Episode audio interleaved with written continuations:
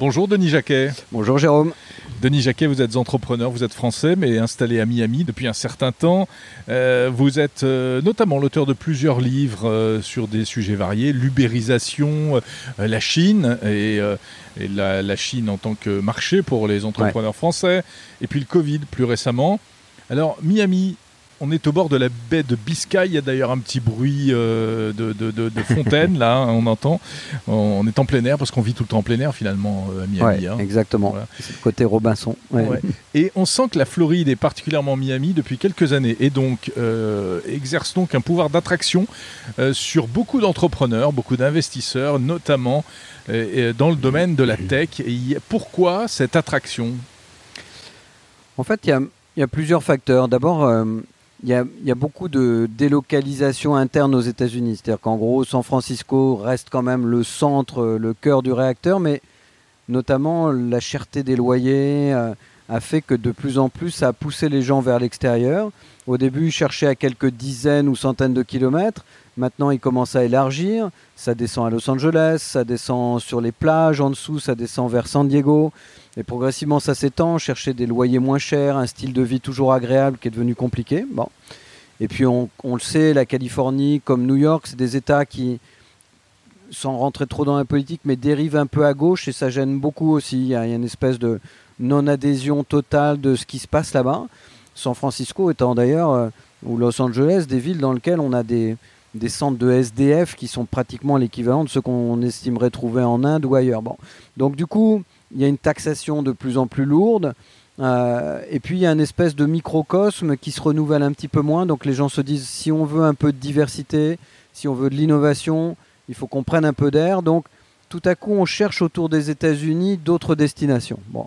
Donc ça, ça avait commencé comme ça.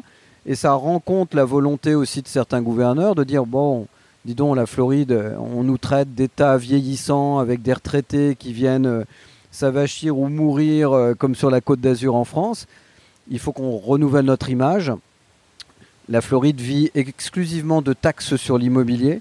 Elle prend pas de taxes sur l'impôt sur les sociétés, pas de taxes sur l'impôt sur le revenu de l'État. Donc elle a besoin d'avoir un gros patrimoine immobilier. Elle se dit, mais on doit pouvoir trouver d'autres sources de revenus et d'enrichissement. Et donc il y a un gouverneur et des maires un peu éclairés qui ont dit, bon, bah, pourquoi on ne deviendrait pas une ville tech?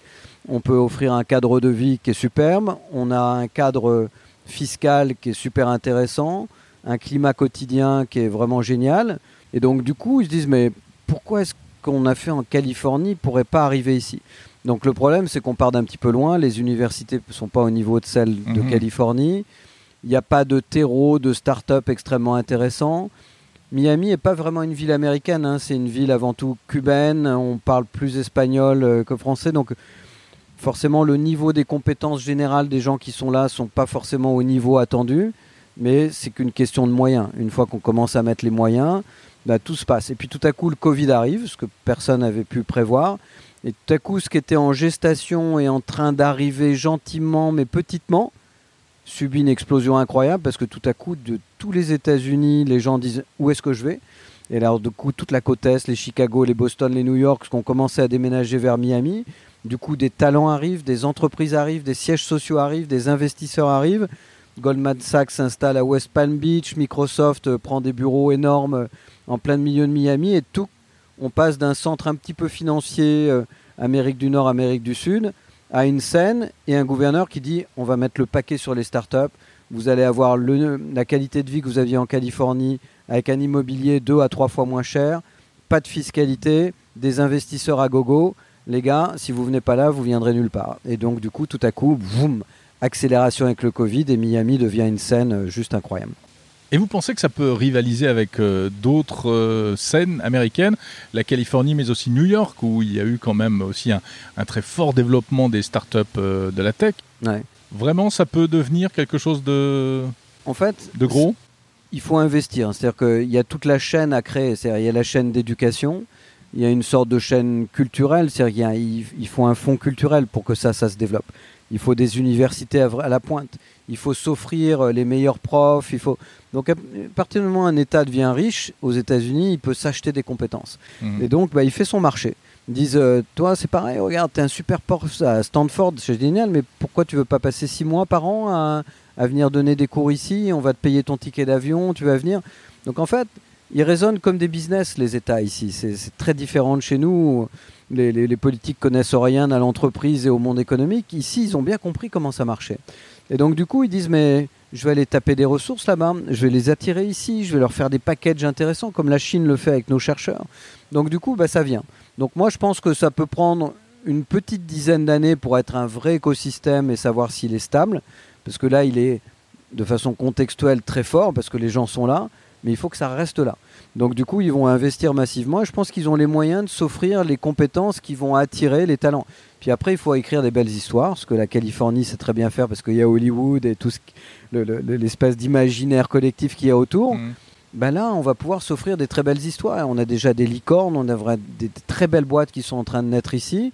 Ben, le mot va vite tourner et cette conjonction de culture, université, investisseurs, fiscalité, boum, les gens vont commencer à venir.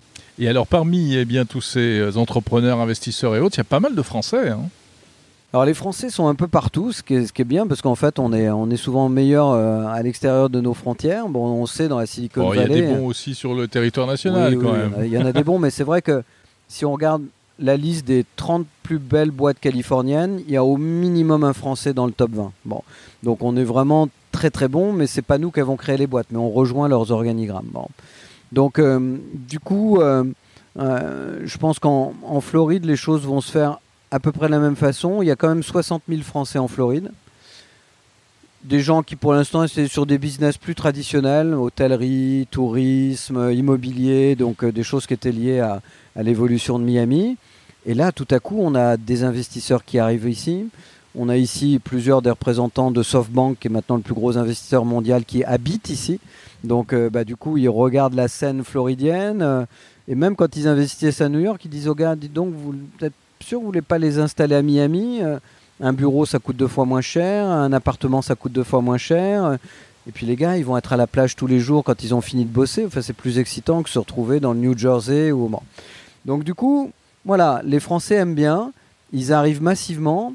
Il y a beaucoup de Français qui ont réussi, ils cherchent à réinvestir. Donc du coup, beaucoup, il y a beaucoup de gens riches d'origine française qui sont là et qui disent j'ai un business traditionnel, moi maintenant j'ai envie d'investir dans des startups technologiques.